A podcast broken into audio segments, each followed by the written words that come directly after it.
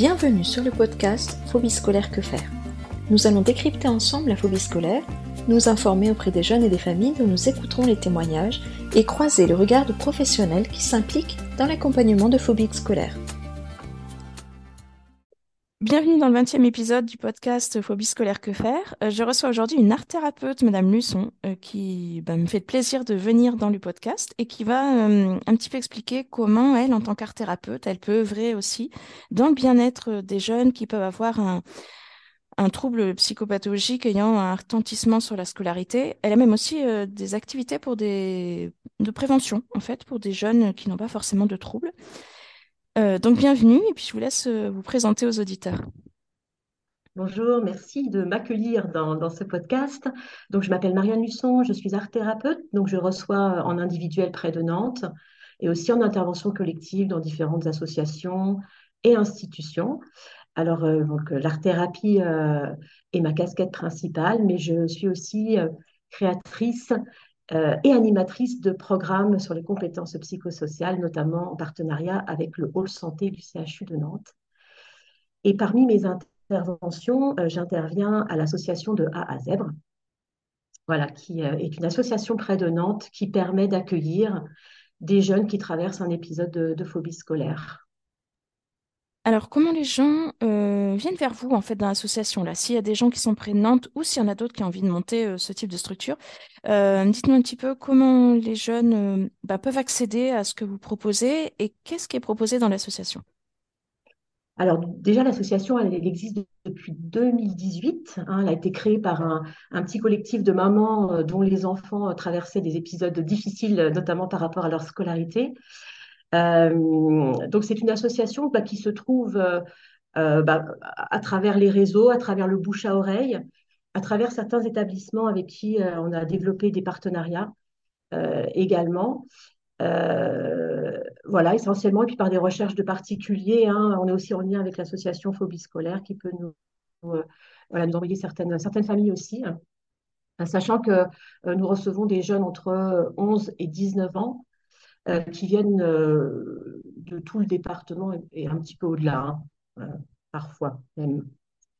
Parce qu'il n'y a pas beaucoup de structures, hein, de ce type de structure d'accueil, en fait, pour, pour, pour ces thématiques-là. donc, la deuxième partie de votre question, c'était concernant ce qu'on ce propose à l'association, c'est ça? Oui, exactement. Et puis que vous nous disiez aussi, là, vous avez parlé partenariat d'établissement, comment ça marche? Ah, Pardon, ça fait deux questions en une. Euh, bah, disons que certains établissements, on, reçoit des jeunes qui, sont dans certains établissements et qui, euh, qui proposent par exemple des emplois du temps aménagés. Euh, donc on peut travailler en concertation avec eux. Et puis ils connaissent la structure, donc ils peuvent parfois aussi bah, proposer à certaines familles de, nous contacter en tout cas pour avoir des informations et possiblement de pouvoir recevoir, accueillir le jeune. D'accord. Et après, donc, quand, euh, ben, quand ils vous contactent, donc par exemple par le site internet et tout, comment ça se passe, la première rencontre? Euh? Alors, vous êtes accueilli par Christelle, qui est, euh, vraiment un membre vraiment très important de l'association, qui va avoir un échange avec vous, peut-être même vous proposer voilà, un, rendez-vous de visite. et puis, en fonction de, ce qui se sera échangé, euh, eh bien, euh, le jeune va pouvoir faire deux jours d'essai à l'association euh, gratuitement pour pouvoir un petit peu prendre, prendre l'ambiance, voir s'il se sent bien, rencontrer les intervenants également, puis les autres jeunes. Et à l'issue de ces deux jours, bah, il décidera si oui ou non il veut s'engager dans, un, voilà, dans, un, dans une présence plus régulière à, l'association. Donc à l'association, en fait, l'idée c'est d'offrir vraiment un endroit où des jeunes qui arrivent un petit peu épuisés, à la fois moralement et puis parfois même physiquement, un endroit où ils vont pouvoir se poser, souffler, euh, se ressourcer et rester en lien. C'est-à-dire qu'on développe euh, vraiment les activités et puis euh, les actions autour de trois axes d'accueil principaux. vraiment d'abord préserver le lien social, ce qui nous paraît vraiment essentiel. Hein. On a souvent des jeunes qui, nous disent que bah, s'il n'y a pas l'association, il n'y a rien à côté en fait. Hein, donc c'est vraiment cette métaphore du train, ils ont l'impression d'être restés sur le quai, que le train est passé avec tous les camarades à l'intérieur et qui sont là tout seuls. Et bien, en étant à l'association, ils vont se rendre compte qu'ils ne sont pas tout seuls sur le quai et qu'il est parfois possible de prendre un train pour une autre destination ou le train suivant, mais qu'en tout cas, ils ne sont pas tout seuls et ça, c'est très, très important pour eux. Et puis, le deuxième axe, c'est vraiment l'axe de l'accompagnement scolaire. Donc, on a l'association des intervenants qui vont pouvoir soutenir des parcours d'apprentissage, euh, soit par le CNED, soit par exemple en instruction en famille ou en emploi du temps aménagé avec les établissements. Donc, on a des maths, on a de l'histoire, et puis on a aussi de la méthodologie et des stratégies d'apprentissage. Et enfin, le dernier axe, c'est vraiment le renforcement euh, et le développement, enfin l'identification et le développement des ressources. C'est-à-dire qu'on va vraiment travailler à, retrouver euh, des ressources, hein, parce que moi, je prends souvent cette image quand les, adolescents arrivent de, euh, de, ce réservoir de ressources adaptatives que, tout le monde a. Et puis, bah, le niveau de ressources adaptatives chez les ados qui arrivent est vraiment proche de zéro, c'est-à-dire que la régénération des ressources euh, euh, ne s'est pas faite de façon suffisamment importante pour pallier euh, l'utilisation et, l'usage des ressources qu'il y avait dedans. Et du coup, ils arrivent avec un réservoir un peu à sec. Donc, notre rôle, ça va être d'essayer de les accompagner pour qu'ils puissent re-remplir ce réservoir et avoir des stratégies de renouvellement des ressources aussi. Dans les différents... Pardon. J'allais dire, dans les différents professionnels, il y a qui pour faire justement ces différents axes de prise en charge? Alors, on est, on est vraiment une équipe qui est euh, surtout axée sur des bénévoles, hein, du bénévolat, euh, avec trois pôles. Hein, donc, un pôle animation, voilà. Euh, un pôle qui est plutôt au niveau des apprentissages et puis un pôle sur, voilà, sur le développement de ses ressources. Alors, on a eu une sophrologue, on a eu à l'époque une psychologue. Maintenant, c'est surtout basé sur la créativité, essentiellement avec moi, mais aussi avec d'autres intervenants qui peuvent intervenir ponctuellement aussi. Voilà. Et du coup, au niveau activité et euh, action, ben, il y a plein de choses. Hein. Il peut y avoir des jeux de société, de la cuisine, de la couture. On a un atelier jeu de rôle récurrent aussi euh, euh, qui est très intéressant. des débats philo. il y a des escape games qui sont organisés en mathématiques, par exemple. Et puis, il y a des ateliers bah, d'art-thérapie. Hein. Actuellement, on est sur un projet de photos photothérapie. Donc, on, a des défis photo hebdomadaires qui obligent les jeunes à sortir à l'extérieur aussi de notre lieu d'accueil et qui sont associés à des, euh, à des ateliers d'art visuel. On a des ateliers de méthodologie de travail. On a des, ateliers sur les compétences psychosociales également. Par exemple, au, début de l'année, on a eu euh, un, programme, petit programme sur euh, les émotions en lien avec les besoins. Donc voilà, des ateliers sur la connaissance de soi, etc. Donc, on essaye de, que ce soit assez, assez varié. Et puis, on a aussi quelques sorties. Hein. Euh, on a fait le planétarium de Nantes. on va parfois aux Jeux gonflables. Et depuis cette année, on organise également des cercles de parole euh, pour les parents. Hein, ça répond à un grand besoin euh, des parents de pouvoir, pareil, de sortir un peu de leur isolement et pouvoir échanger aussi sur les thématiques ou les problématiques qu'ils rencontrent à travers leur accompagnement de parents de, la phobie scolaire. Euh, combien de temps les jeunes peuvent rester dans l'association? Eh bien, c'est vraiment, euh, c'est vraiment comme ils le souhaitent en fait. Sachant qu'on on est allé jusqu'à voilà, des jeunes de 19 ans hein, qui étaient juste après le bac et encore un petit peu en errance par rapport à leur orientation. Euh, actuellement, il y a deux jours par semaine hein, qui sont ouverts pour l'accueil en fait. Mais au niveau de la durée, c'est vraiment comme ils veulent. Et euh, en fait, ils ont des forfaits qui sont assez adaptables pour leur permettre aussi de, répondre à leurs différents besoins en fonction des moments. Et des forfaits qui sont réajustables, bien entendu. D'accord. Alors, comme chose, c'est une super initiative. Si on a un, professionnel euh, de votre coin qui écoute et qui a envie de rejoindre l'association, euh, il a juste à vous contacter du moment qu'il travaille avec des jeunes ou hum, vous gardez une harmonie, par exemple, dans le type de prise en charge? Euh, alors, on est assez ouvert, hein, donc euh, on, peut, nous contacter assez, facilement via les coordonnées sur le site internet. Hein, il y a une boîte mail.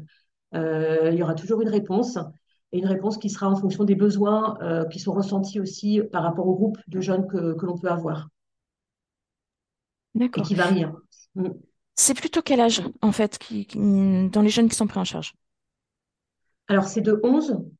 actuellement, on, est on a, on a voilà, un, ou deux jeunes de 11 ans jusqu'à 17, 17, 18 ans. Ok.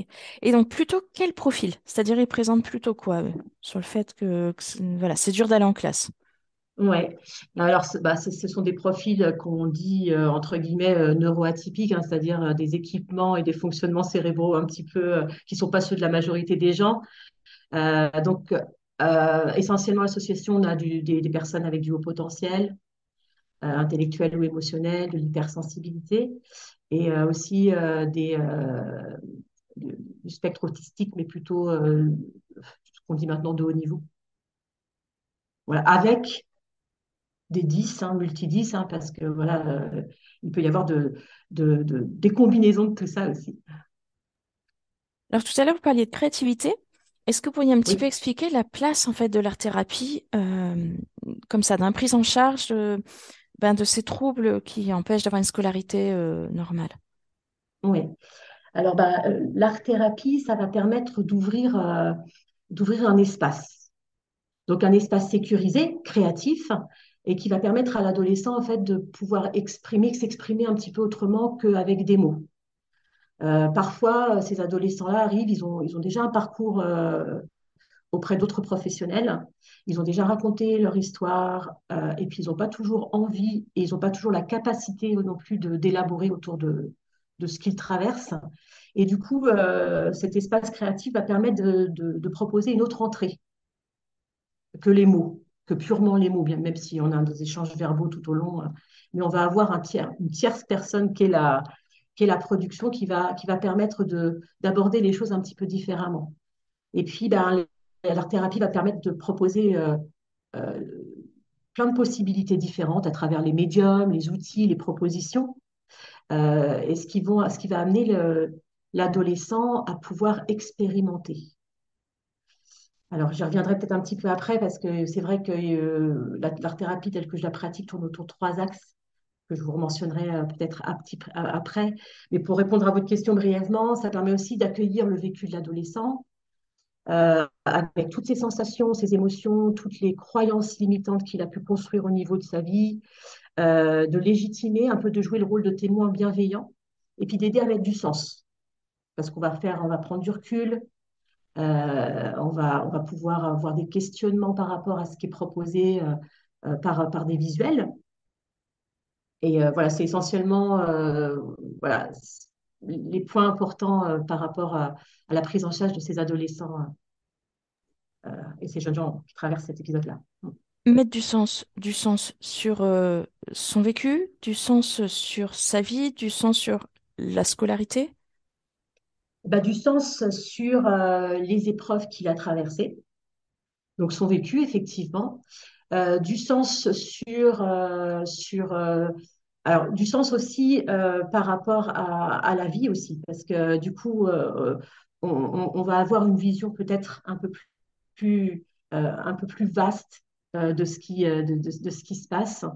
Donc, c'est à la fois avoir une, une vision un peu différente sur soi, une vision un peu différente sur l'autre, et parfois une vision un peu différente effectivement sur la vie. Parce que ça nous permet, l'art thérapie permet de faire des pas de côté, en fait, de voir les choses un peu différemment. Et, euh, puis, euh, du sens aussi parce que quand on regarde, par exemple, un, dessin, une peinture, euh, déjà, on va, lui, mettre le sens que, enfin, la personne va mettre le sens élaboré par rapport à ça et, et raconter son histoire par rapport à ça.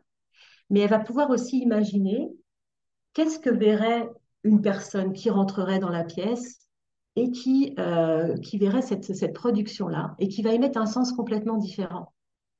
Et ça aide aussi voilà, apprendre à se décentrer et pouvoir accueillir aussi d'autres choses, d'autres visions. Tout à l'heure, vous nous disiez qu'il y avait trois axes pour vous pour l'art-thérapie. Est-ce que vous pouvez un petit peu nous préciser? Oui. Alors, euh, du coup, l'art-thérapie, elle est basée sur trois axes. Donc, c'est une thérapie qui est créative. Bon, ça, c'est, on n'apprend rien là-dessus. Euh, donc, ça va, elle va offrir une, inf une infinité de possibilités expressives, hein, comme je l'ai déjà dit. Un lieu d'expérimentation où il n'y a pas d'attendu de résultat, où on peut essayer, se tromper, recommencer. On peut oser sans danger. Euh, on peut aussi accueillir l'inconnu, donc se laisser surprendre, et puis explorer sa singularité, par exemple, par les choix qu'on va faire. Et puis reconnaître également ses talents, parce que des fois, en se laissant surprendre, eh ben, on va aussi euh, ben, accéder à, à, des, à, des, découvertes sur soi-même. On va pouvoir aussi s'affirmer dans sa différence sans se sentir en danger non plus. Et puis découvrir des ressources, hein, ça je l'ai dit, en s'autorisant à sortir du cadre. Ça, c'est intéressant aussi. Donc ça, ça va vraiment contribuer à permettre à l'adolescent de euh, déjà de lâcher un peu prise, c'est-à-dire d'accepter que parfois, ben, que tout n'est pas danger, qu'on n'a pas à être en hypervigilance permanente et en contrôle permanent. On peut aussi avoir des espaces où on peut lâcher prise, voir ce qui se passe. Comme je disais, se laisser surprendre et peut-être que même à la fin, il y aura des choses agréables qui vont se passer. Euh, et ça apprend aussi à se, à se connaître hein, et à se reconnaître. Hein, souvent, les ados, ils arrivent avec un grand vide intérieur. Ils savent pas, voilà, ils savent plus qui ils sont. Euh, euh, c'est vide, c'est flou, c'est noir. Du coup, ça va leur permettre de, nourrir un petit peu le, le plein du vivant. J'appelle ça comme ça. Donc, de se sentir plein aussi. Et puis, ben, dans cette créativité aussi, on est reconnecté avec la joie de créer de l'enfant, hein, du petit enfant. Et du coup, ça, ça nous met aussi sur une énergie de, de un peu joyeuse de, de création, à l'abri du jugement. C'est toujours aussi intéressant pour ces jeunes-là qui sont très, très, euh, très en regard du jugement des autres, hein, qui en souffrent beaucoup. Alors, du jugement perçu hein, ou du jugement réel, en tout cas. C'est aussi une thérapie de mouvement. Donc ça, c'est assez important aussi parce que ben, les jeunes qui arrivent sont un petit peu euh, fatigués. Ils ont l'impression qu'un point de leur vie s'est figé, euh, qu'il y a quelque chose qui s'est arrêté. Hein, le train est passé, ils sont sur le quai, euh, il y a quelque chose qui s'est arrêté. Et du coup, ben, l'art-thérapie, par le geste, par l'expérimentation, par le côté manipulation, va permettre de remettre aussi le corps en mouvement. Ils sont aussi beaucoup dans leur tête hein, parce que le corps est parfois le siège euh, de, de crise d'angoisse ou, euh, euh, voilà, ils ne maîtrisent pas toujours leur corps et ça, c'est très, très anxiogène pour eux. Donc là, on va un peu se réconcilier avec le corps en mouvement. Hein, le corps, il est, il est, quand même hyper sympa, il nous permet quand même plein de choses. Et puis, c'est une art-thérapie, celle que je pratique. Hein, J'ai une formation d'art-thérapeute évolutive qui est basée sur la transformation et l'évolution. Et une évolution qui va suivre un mouvement psychique. C'est-à-dire qu'on va avoir une phase de dépôt. On va regarder un petit peu ce qui s'est passé dans ce dépôt, hein, euh, un peu les messages que la production nous envoie. Et après, le mouvement psychique va se remettre en route et peut-être que euh, l'ado va être amené à modifier, à ajouter, à enlever, à soigner une partie du dessin. Et ça, pareil, ça remet en mouvement. Ça défige un petit peu.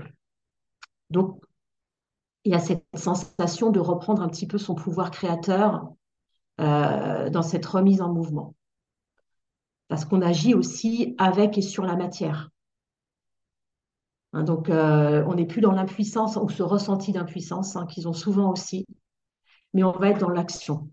On va agir sur la matière, la modeler, euh, lui donner des formes, détourner des objets, peu importe, créer ses propres couleurs, donc ça, ça redonne vraiment du pouvoir, euh, le pouvoir de faire et d'interagir en fait. Donc euh, ça, se fait par l'essence, hein, ça se fait par l'énergie que la personne va mettre dans sa production, par ses choix, par son intention, par la forme qu'il va lui donner, le mouvement qu'il va peut-être intégrer dans sa production, par les couleurs, les textures. il y a cette liberté de transformer en fait. Et puis le dernier axe, eh ben, on en a déjà un petit peu parlé, c'est l'axe du sens. Donc, c'est une thérapie qui de sens. Donc là, euh, de sens sur deux aspects. Déjà par l'expérience sensorielle. Donc, on va repasser par nos cinq sens. Euh, à travers l'utilisation de l'argile, par exemple, pour le toucher, mais on a aussi la possibilité de créer avec de la musique, euh, de créer ses propres couleurs, et puis, par exemple, bah, de, d'avoir un contact euh, tactile avec la matière aussi, de caresser par exemple avec les, les pastels secs, hein, c'est très, très, très agréable et ça, ça reconnecte aussi au corps. Et puis, euh, du coup, euh, au-delà de cette reconnexion au corps, ça nous remet aussi dans l'instant présent.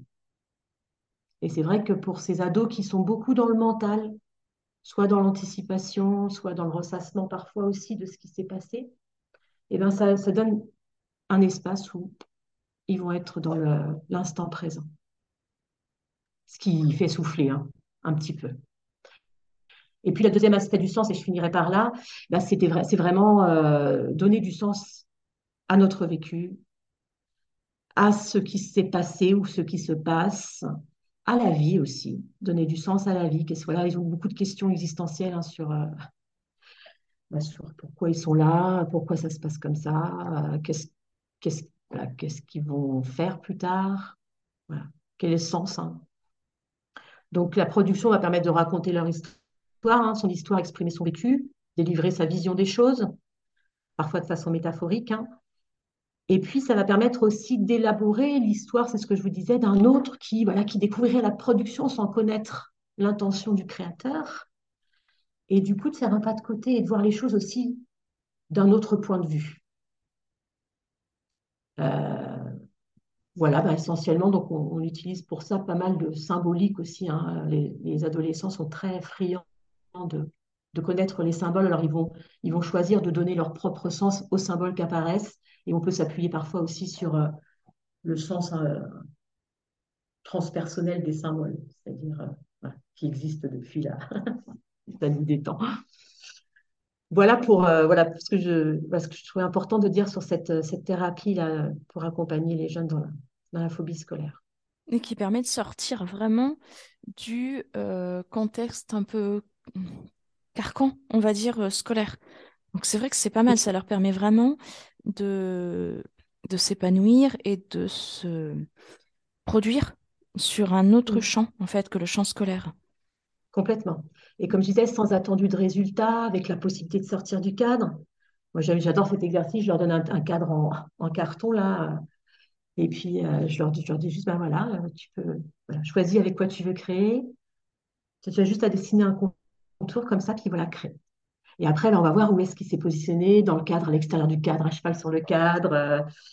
Euh, et du coup, amener à dire, ben voilà, qu'est-ce, que, qu'est-ce, que, qu'est-ce qui se passe si on sort du cadre? Comment tu pourrais sortir du cadre? Est-ce que tu peux être à cheval sur le cadre? Est-ce que ça, c'est confortable pour toi? Donc, on s'axe aussi beaucoup sur les ressentis euh, par rapport à ce que l'on voit et, les changements qu'on peut faire, qu'est-ce qu'on ressent à l'intérieur de soi. Mmh. Mmh. Vous avez aussi parlé tout à l'heure de formation, enfin de moments en fait que vous faites au CHU sur les compétences psychosociales. Est-ce que vous pouvez en dire quelques mots? Oui. Alors, euh, donc ce que je vous disais, je crée des programmes sur les compétences psychosociales hein, que j'anime dans le cadre de, de, ma société en privé, mais qui sont aussi financés actuellement par le Hall Santé du CHU de Nantes euh, et qui sont proposés à toutes les familles en fait. Donc il y a deux programmes. Euh, donc c'est vraiment des programmes, hein, c'est-à-dire qu'ils sont construits sur six ateliers consécutifs, euh, progressifs, basés sur beaucoup, alors pas de l'art-thérapie, hein, c'est une autre casquette, hein, euh, de la créativité, mais ce n'est pas, pas art thérapeutique. Hein. Donc de la créativité, des jeux interactifs, du mime, euh, des jeux sensoriels. Euh, et du coup, ces deux programmes, comment dire, sont... ah, je ne trouve pas mes mots. concernent en ce moment, un, les émotions. Donc il y en a un qui s'appelle Mieux vivre ses émotions. Voilà, comment, comment pouvoir réguler au mieux ses émotions. Déjà les ressentir, les identifier, les nommer, les exprimer, et du coup parvenir peut-être à les réguler davantage. Et puis un, programme qui s'appelle Graines d'estime, qui va travailler sur, euh, l'estime de soi, euh, à travers les, différents piliers de l'estime de soi. Et s'il y a des familles intéressées, elles font comment là pour euh, elles contactent le CHU, ça marche comment? Alors, elles me contactent directement pour les groupes enfants. Donc, mon adresse mail, c'est marianne.b luçon.gmail.com. Elle m'envoie un petit message. Euh, suite à ce petit message, je leur envoie euh, les informations et, euh, une fiche de renseignement à fournir au sujet de leur enfant. Et puis ensuite, il y a, pour l'instant, il y a deux sessions par an, puisque ça dure, ça dure quand même sur six ateliers, donc à peu près sur cinq mois en général, quatre, cinq mois, donc quatre mois. Et du coup, suite à euh, à cette préinscription, euh, les familles sont recontactées en fonction euh, des groupes et surtout des tranches d'âge des groupes, parce qu'on ne forme pas les groupes à l'avance, on répond vraiment aux besoins. Donc voilà, s'il y, a la majorité des familles avec des enfants de 10-11 ans, on fait un groupe 10-11. si c'est 7-8, c'est 7-8, voilà, on s'adapte. D'accord. Ma question un peu totem, là, souvent de fin d'épisode. Qu'est-ce que vous conseilleriez à une famille ou un jeune là qui n'arrive plus bien à aller en classe, pour lequel qui arrive encore à y aller, on va dire euh, extérieurement parlant, mais qui en souffre horriblement, ou euh, un jeune qui peut plus y aller, donc des parents euh, eh ben, à moitié dépassés par ce phénomène parce qu'ils sont beaucoup disputés et puis au bout d'un moment, bah, c'est normal de, lâcher ça. hein. Qu'est-ce que vous pourriez leur conseiller à ces, pa- ces parents ou jeunes qui écoutent? Euh, moi, je crois qu'il faut déjà être euh, effectivement très attentif euh, à tous ces petits signaux qui vont, qui vont, qui, vont être précurseurs. Donc, des, petits signaux dans le corps, le, manque d'envie de retourner, voilà, de retourner dans l'établissement, les, les événements du quotidien qui ont pu faire aussi que, ben, à un certain moment, ça va se déclencher. Et puis, de tout de suite, en fait, se mettre en lien avec des professionnels. Moi, je trouve que c'est très important, en premier lieu avec le médecin généraliste, euh, qui va, qui va voilà, peut-être pouvoir euh, déjà discuter avec lui euh, et peut-être donner quelques pistes pour, bah, pour, pour pallier les, les, les- premières choses. En tout cas, avoir une écoute. Et puis peut-être ensuite, alors moi, je conseille bien sûr d'aller voir, quand c'est déjà installé, hein, d'avoir un suivi avec un psychologue, avec un, psy, un, un hein. Mais aussi peut-être aussi d'avoir de, faire appel à des, euh, à des professionnels qui, qui proposent euh, euh, des entrées un petit peu différentes, l'entrée par le corps, l'entrée par la créativité. Euh, ça peut être de la sophrologie, ça peut être de l'art-thérapie, euh, euh, pour pouvoir aussi justement régénérer un petit peu les ressources et avoir des pistes aussi pour, voilà, avec des petits outils aussi pour voilà, apprendre euh, par soi-même à, remplir le, réservoir, euh, le réservoir de ressources. Et puis parfois, il y a des choses, euh, voilà, il y a des choses dans le parcours de vie qui sont aussi à traiter. C'est-à-dire que souvent, moi, j'ai remarqué que dans, dans le parcours d'un jeune qui, euh, qui traverse la, phobie scolaire, en amont, il y a quand même eu des épisodes. euh, on vit tous hein, des, des événements plus ou moins agréables dans la vie, hein, c'est la vie, mais des fois, il y a des événements où l'intensité est très importante et qui va être important aussi, sur lesquels il va peut-être être important de revenir également. Voilà. Et puis, bah, voilà, c'est vraiment, c'est vraiment moi ce que, je trouve important. Et puis de, faire attention à ce que le jeune reste en lien. Parce que je crois qu'à l'adolescence, c'est quelque chose d'extrêmement important. Donc, euh, l'association euh, de AZEF, par exemple, propose cette, euh, cette possibilité, mais vraiment faire, avoir de l'attention pour que le, jeune ne s'isole pas. Parfois, ça peut passer euh, aussi par les, par les écrans, les jeux en, en, en, en interaction, mais c'est aussi bien d'avoir des interactions réelles. Oui, parce que l'isolement par les jeux en ligne, euh, voilà, c'est quand même un problème. Oui, mais parfois, euh, c'est, en tout cas, c'est ce que certains jeunes nous ont relaté, c'est parfois leur seule mise en lien. Ah bah Donc, elle reste importante pour, lui- pour eux, euh, notamment Exactement. quand la phobie scolaire est, est installée. Mm, mm. Mais exactement. Puis alors, par ce, ce mode-là, ils en trouvent d'autres, en fait. Parce que comme ils sont sur les jeux, sur des horaires de classe, soit ils sont avec des gens à l'étranger, des jeunes à l'étranger, soit ils sont avec d'autres jeunes qui vivent la même chose qu'eux. Oui. Oui, donc ça permet aussi de, ouais, de retrouver d'autres euh, Mm, d'autres réseaux, entre, entre guillemets. Tout à fait. Donc, je mettrai bien sûr euh, dans la description le, le lien vers le site internet de l'association. hein. Euh. Oui, est-ce que je peux, juste pour finir, euh, pour, euh, voilà, si les gens veulent nous rencontrer en, vrai à Azèvres, hein, vous avez bien sûr la possibilité de passer par, par la boîte mail pour venir nous rencontrer, mais aussi, on participe à une initiative que je trouve vraiment, vraiment chouette, qui s'appelle le Printemps des fragilités. Et dans le cadre de cette initiative, on va ouvrir l'association à l'extérieur, donc pour une après-midi d'art-thérapie où les gens peuvent venir euh, nous rencontrer euh, et participer à un atelier d'art-thérapie. Alors, le nombre de places euh, est limité, mais si vous contactez l'association, euh, euh, on- voilà, on, vous préinscrira. Il y a une soirée aussi qui va être dédiée euh, aux échanges autour de la phobie scolaire. Donc, pareil, ouvert à l'extérieur. Donc, n'hésitez pas, ça sera dans les locaux de l'association de Azèvres. Et il y a aussi une matinée jeu collectif qui va être organisée euh, dans ce cadre-là. Donc, euh, ça sera avec plaisir que on pourra vous donner des informations et vous rencontrer euh, à cette occasion. Et je crois que durant toute l'année, vous faites des choses en plus en lien euh, comme ça avec le public. Alors oui, euh, bah, on participe, on, on essaie de se faire un petit peu connaître. Alors euh, on participe parfois à des, à des conférences, à des tables rondes. Euh, il y a ces fameux aussi ces, ces groupes de parole pour les parents, dont certains sont organisés pour les parents de l'association, adhérents à l'association, mais on va en ouvrir certains aussi pour, pour les parents extérieurs. Donc oui, on essaye d'avoir des, des, petites actions pour se faire connaître aussi. Et donc le meilleur lien pour euh, être au courant de voilà des moments où vous êtes, euh, soit donc à des à des congrès ou autre chose, c'est le site internet ou pas? Oui, c'est ça, c'est le site internet. Ouais. D'accord. À Zèbre Nantes, vous allez tomber sur euh, sur le site internet.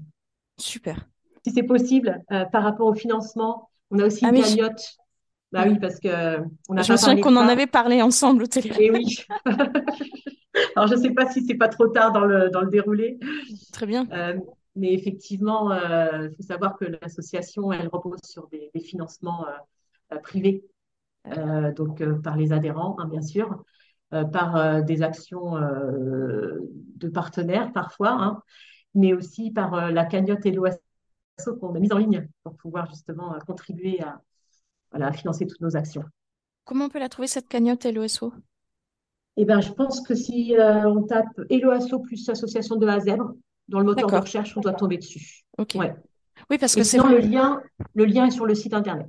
C'est vrai qu'on avait parlé ensemble, euh, donc en off, euh, du fait que euh, ben, les associations, c'est bien, c'est beau, c'est beaucoup de bénévoles, évidemment, et, et en même temps, ça marche avec quand même de l'électricité, des locaux, enfin, tout un tas de choses qui sont pas gratuites. Et je me souviens qu'on s'était dit que c'était quand même là que le bas blesse et qu'on se retrouve vite bloqué, quoi. Quand même. Oui, complètement. Complètement. Bloqué dans la pérennisation des équipes aussi, parce que les bénévoles, eh ben, ils ont aussi leur vie à côté, donc souvent ils sont en transition. Hein, ils offrent généreusement du temps et de l'énergie à l'association. Nous, en plus, on, a des bénévoles qui ont une connaissance quand même des publics un petit peu spécifiques. Euh, mais effectivement, euh, on est aussi un peu bloqué. Enfin, on peut être bloqué par les financements. Hein. C'est pour ça que pour le moment, on est ouvert deux jours par semaine, hein, mm. uniquement, hors vacances scolaires. Mm. Mm. C'est fou parce que c'est plein de bonne volonté euh, qui ne sont pas euh, gratifiés, enfin, qui sont pas gratifiés en tout cas pécuniairement pour pouvoir faire euh, vivre de façon pérenne. Oui, mm. et puis même grossissante parce que ça pourrait prendre plus de temps et tout, voilà. Mais de façon pérenne, en tout cas, l'association qui est toujours à se dire est-ce que ça va encore marcher tous les mois à venir, quoi. C'est ça. c'est ça, c'est malheureusement ça. Alors que on, voit hein, que l'association de la Z répond vraiment à un besoin. Euh, ah c'est-à-dire par le nombre de contacts qu'on peut avoir, euh, le nombre de personnes qui nous contactent, ben oui, on voit que ça répond vraiment à un besoin. Ah oui, c'est sûr. Donc pour finir sur une note positive, en effet, on a vraiment besoin de bonne volonté comme vous, vraiment. Et, puis que les familles le fassent vivre aussi, parce qu'en plus, euh, chaque famille qui connaît la phobie scolaire peut devenir après un bénévole, parce que très souvent, quand même, dans ces associations, c'est des gens qui ont été euh, sensibilisés, alors soit par eux directement, soit le voisin, soit ils ont entendu une histoire, soit... Voilà, souvent les gens n'arrivent pas dans les associations comme ça, plaf, euh, de façon magique. effectivement. Et je rebondis sur ce que tu dis, on, a des mamans euh, qui, euh, euh, dont les enfants ont été dans l'association qui maintenant vivent, vivent leur, leur vie, comme Amandine, hein, que tu vas peut-être, je ne sais pas si tu as eu contact avec elle, mais voilà, et qui, qui interviennent maintenant en tant que bénévole à l'association. Ah Mais c'est chouette, hein, parce que ça veut dire qu'en plus, ces personnes se disent, c'est une façon aussi de, de montrer qu'eux s'en sont sortis, que c'est possible pour d'autres. C'est une façon de mettre en valeur aussi leur parcours, parce qu'il y a ça aussi. C'est aussi hyper porteur d'espoir de se dire, ah purée, il y en a qui s'en sont sortis, quoi. Et puis qu'ils savent quand même revenir euh, dans le domaine sans, euh, sans snober, euh, le terme est peut-être pas adapté, mais sans se dire ouais mais moi j'en ai plus besoin et puis euh, ça ça fait partie de mon passé, je peux jamais en entendre parler. Donc non, je trouve ça une grande humilité de se dire euh, eh bien je peux avec aussi mon parcours apporter du temps, apporter une forme d'expérience, apporter une écoute et, quelque chose voilà de, très spécifique. Oui, c'est une vraie alchimisation en fait de l'épreuve. Mm. C'est-à-dire qu'on euh, on a, on a, traversé cette épreuve, mais euh, franchement, il y a quelque chose de très positif qui, qui en ressort et qui peut être transmis. Non, non, euh, c'est génial, oui. Donc voilà, donc s'il y a des Nantais ou, ou dans le coin de Nantes, en tout cas, qu'ils n'hésitent pas à vous voilà, à rallier l'association. Et puis, ça peut peut-être donner envie euh, à des personnes d'autres euh, départements, d'autres régions, parce que j'ai l'impression que vous êtes quand même dans un département très dynamique. Donc, euh, peut-être d'autres départements ou régions qui, qui, auraient envie de monter ça quoi, chez eux, parce que c'est vrai qu'au début, ça paraît un peu insurmontable, mais ils peuvent peut-être demander justement à ceux qui l'ont déjà monté, qui ont déjà essuyé les plâtres, si je puis dire. Donc, voilà. Bon, bah, oui, on reçoit, on reçoit, un pas mal- on- on reçoit des, initiatives comme ça, hein, de personnes qui Ah veulent se bah oui. lancer et puis euh, qui, euh, qui rentrent en contact, bien sûr, pour, euh, pour, euh, pour qu'on puisse échanger autour de ça. ouais. Ah oui, parce que ça paraît être un, un énorme pas à franchir quand même pour lancer ça et puis se dire je veux que ça tienne après. Ça, c'est pas juste lancer, c'est aussi que ça tienne. Bah, c'est ça, parce qu'il y a eu, il y a eu quelques initiatives hein, dans la, dans la, dans la région, hein, une à Rennes, une, une au Mans, et euh, celle de Rennes notamment a, voilà, a fermé ses portes parce que je pense que c'est confronté Mm. euh, voilà, au fait de ne pas pouvoir faire durer. Et- Mais c'est vrai que je crois que lancer, c'est pas le plus compliqué, c'est vraiment pérenniser. Et c'est vraiment là-dessus que l'effort anti, quand on prépare le projet doit aussi se, se porter. Mm. Bah, en tout cas, bravo. Euh, voilà. Et puis venez nombreux dans cette association. Oui, Et et puis je, je, je remercie, enfin moi je, je, voilà, je partage, mais c'est vrai qu'on a des équipes avec des bénévoles qui sont vraiment super. Euh, voilà, un petit noyau dur hein, aussi à l'association qui permet de, de tenir tout le monde aussi, hein, parce qu'il y a des investissements qui sont, qui sont plus importants que d'autres aussi. Euh, du coup, je, voilà, je voulais leur rendre euh, un, un- un hommage à cette occasion. bon, bah, merci beaucoup en tout cas. Et puis merci d'être venu euh, présenter dans le podcast euh, l'association et puis l'art-thérapie aussi. Ce podcast se veut informatif et il ne peut vivre qu'avec l'aide des familles et jeunes concernés, ainsi qu'avec des professionnels impliqués et engagés dans le phénomène de phobie scolaire. N'hésitez pas à venir transmettre votre expérience. Pour cela, contactez-moi via l'Instagram podcast phobie scolaire que faire. Si ce podcast vous a plu, vous pouvez le noter sur les différentes applis de podcast et le partager à des personnes qui peuvent être intéressées. Merci à vous.